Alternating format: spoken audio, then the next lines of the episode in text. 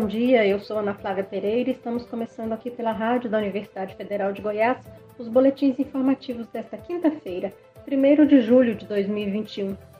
Nossa programação você pode acompanhar nos 870m, pelo site radio.fg.br e pelo aplicativo MinUFG. Os boletins informativos da Rádio Universitária você encontra disponível também em formato de podcast nas principais plataformas digitais. Nesta quinta-feira, 1 de julho, voltou a faltar doses das vacinas contra a Covid-19 em Goiás e, por isso, algumas cidades estão imunizando apenas alguns grupos prioritários. Em Goiânia, os públicos atendidos são apenas trabalhadores da Companhia de Urbanização de Goiânia, a Comurg, gestantes e puérperas, pessoas com a segunda dose em atraso e idosos com a primeira dose atrasada.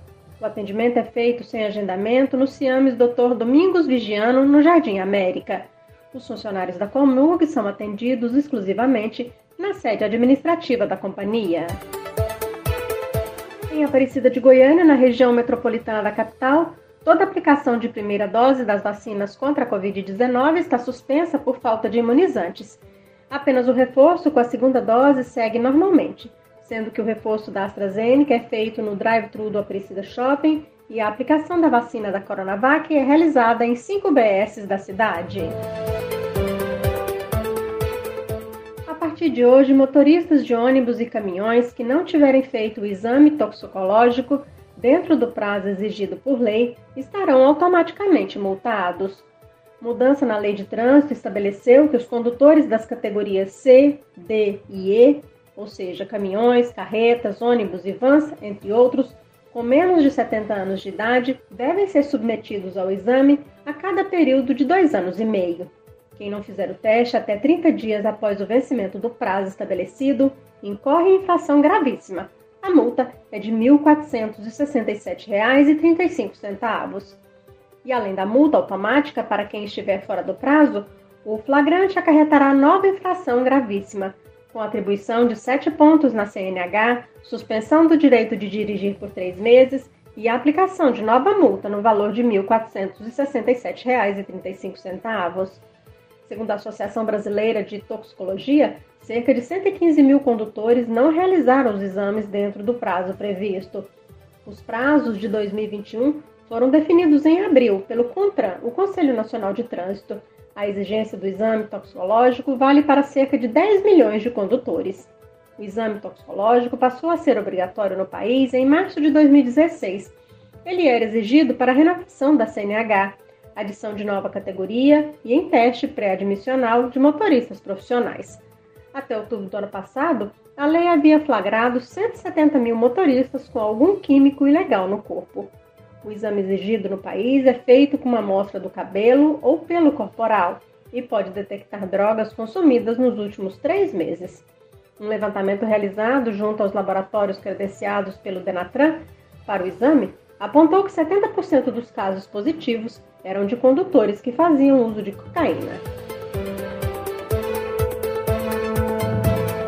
Divulgada pelo Fundo das Nações Unidas para a Infância, UNICEF, a partir do estudo Impactos Primários e Secundários da Covid-19 em Crianças e Adolescentes, mostra que de cada três alunos brasileiros, um está enfrentando problemas de conexão à internet quando tenta acompanhar atividades online durante a pandemia. O estudo, iniciado no ano passado e que está na terceira etapa, ouviu 1.516 famílias sobre questões referentes à educação, renda, alimentação e saúde mental. Neste levantamento, realizado em maio passado, 35% dos entrevistados relataram falta de acesso à internet ou baixa qualidade de sinal. 35% disseram que os adultos da casa não têm tempo para auxiliar as crianças e jovens nas lições. 31% afirmaram que não possuem equipamentos eletrônicos adequados. E 24% Deixaram de fazer as atividades à distância porque precisavam ajudar a família em tarefas domésticas. Segundo o Unicef, o meio mais comum de acessar o ensino remoto relatado pelos entrevistados foi o WhatsApp, usado por 71% dos alunos que fazem atividades não presenciais. A volta ao ensino presencial e a renda das famílias também foi foco da pesquisa. Vamos acompanhar mais informações na reportagem a seguir. Apenas duas em cada dez famílias brasileiras com crianças e adolescentes afirmaram que os estudantes voltaram a ter atividades presenciais nas escolas. Além disso, a cada dez famílias, seis dizem que as escolas ainda não retomaram as atividades em sala de aula. Os dados foram divulgados nesta quarta-feira na terceira pesquisa sobre o tema realizada pelo Unicef, o Fundo das Nações Unidas para a Infância. Das famílias que residem com crianças e adolescentes que estudam em escolas já reabertas, a metade afirmou que ainda não enviou os alunos para a sala de aula. Das famílias que têm crianças ou adolescentes em escolas sem atividade presencial, 23% afirmaram que elas voltarão assim que as escolas reabrirem. E 74% afirmaram que elas só voltarão ao presencial quando alguém da família considerar que não há risco de contaminação. Para a representante do Unicef no Brasil, Florence Bauer, o país já passou muito tempo com as escolas fechadas. Mas o que preocupa é que o Brasil é um dos países que ficou com um período mais longo com a maioria das escolas fechadas. E isso, sim, tem um impacto muito forte no desenvolvimento das crianças e adolescentes. Por isso que é importante e fundamental organizar essa abertura urgente e segura das escolas, porque já passou muito tempo e, e o impacto é muito profundo. A pesquisa do Unicef questionou também sobre a renda das famílias. Em maio deste ano, 56% dos brasileiros declararam que o rendimento total da residência diminuiu desde o início da crise sanitária, percentual semelhante ao das pesquisas de novembro e julho de 2020. Contudo, entre quem recebe até um salário mínimo, o total de famílias que afirmaram que a renda diminuiu cresceu de 69% para 80% entre novembro do ano passado e maio deste ano. Ainda segundo a pesquisa, 17% dos brasileiros deixaram de comer em algum momento da pandemia por falta de recursos. Isso equivale a 27 milhões de pessoas. A pesquisa do Unicef entrevistou por telefone 1.516 pessoas de todas as regiões entre os dias 10 e 25 de maio. A margem de erro é de 3 pontos percentuais, para mais ou para menos. Da Rádio Nacional em Brasília, Lucas por Deus Leão. Estão abertas desde ontem as inscrições ao Exame Nacional do Ensino Médio, o Enem 2021. Os interessados podem se inscrever até o dia 14 de julho. As provas do exame serão aplicadas nos dias 21 e 28 de novembro. Vamos acompanhar mais informações na reportagem a seguir. As inscrições para o Enem, o Exame Nacional do Ensino Médio, estão abertas até 14 de julho.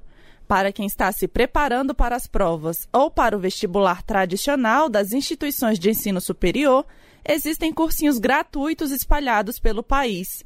No site da USP, a Universidade de São Paulo, por exemplo, candidatos podem consultar as aulas disponíveis e informações como datas, horários e período de inscrição. Outra dica é o IFMG, Instituto Federal de Educação, Ciência e Tecnologia de Minas Gerais, que está ofertando aulas virtuais gratuitas com foco na redação. A professora de Química Juliana Gaspar, que dá aulas em um cursinho preparatório de Brasília, explica que é importante que os alunos que não têm condições de pagar um cursinho procurem aulas e materiais gratuitos disponíveis na internet. Ela ressalta que, para garantir uma vaga, também é preciso ter foco na hora de estudar. A professora dá algumas dicas para a preparação. Um estudo, ele para ser mais completo, ele para ser efetivo, ele tem que vir acompanhado de exercícios. Resolver questões, é, resolver provas anteriores, né, é, os últimos Enems, isso faz com que a performance do aluno ela fique muito melhor. Então, Acredito que quem está se preparando este ano para fazer a prova do Enem deve sim se ocupar em resolver questões e fazer pequenos resumos teóricos para auxiliar no aprendizado. Fazer uma revisão de, daquilo que ele estudou e que ele precisa melhorar, isso é bem indicado, mas que não seja uma quantidade de tempo muito grande para que ele possa ter um momento de descanso dele, que é extremamente importante para que ele recupere as forças para a semana que ele vai começar a estudar novamente. A prova do Enem está marcada para os dias 21 e 28 de novembro deste ano. Para fazer a inscrição, os interessados devem acessar a página do participante no endereço eletrônico enem.inep.gov.br. Com supervisão de Bianca Paiva, da Rádio Nacional em Brasília, Luísa Câmara. A proposta do Ministério da Educação de expansão de vagas no ensino superior público por meio da criação de uma Universidade Federal Digital não foi bem recebida pelos reitores das instituições federais. Em reunião de apresentação da proposta realizada na semana passada, a iniciativa foi bastante criticada e, por isso, o Ministério da Educação deve apresentar uma nova versão do documento em agosto. Entre outras críticas, está a dissociação do ensino, no caso da distância, da pesquisa e da extensão, e do ensino já oferecido nas universidades federais existentes. Além disso, a proposta de criação de uma Universidade Federal Digital não prevê destinação orçamentária atual. Chamado de Reunir Digital, o projeto do MEC sinaliza com uma expansão exponencial de vagas no ensino superior, tendo em vista o cumprimento da meta 12 do Plano Nacional de Educação, ou seja, elevar a taxa bruta de matrículas na educação superior para 50% e a taxa líquida para 33% da população de 18 a 24 anos. Vamos acompanhar o que diz o reitor da Universidade Federal de Goiás e presidente da Andifes, a Associação Nacional que reúne os dirigentes das instituições federais de ensino superior, o professor Edivar Madureira Brasil, sobre este projeto de uma Universidade Federal Digital. Esse projeto é uma iniciativa do MEC, mas que ainda se encontra em estágio muito, muito preliminar. Foi constituído aí um, um grupo de trabalho para o qual foram convidadas pessoas de várias universidades do, do Brasil. É, esse grupo, a CESU, a Secretaria é, de Educação Superior, convidou algumas pessoas das diferentes regiões, convidou também outros, outros atores, né?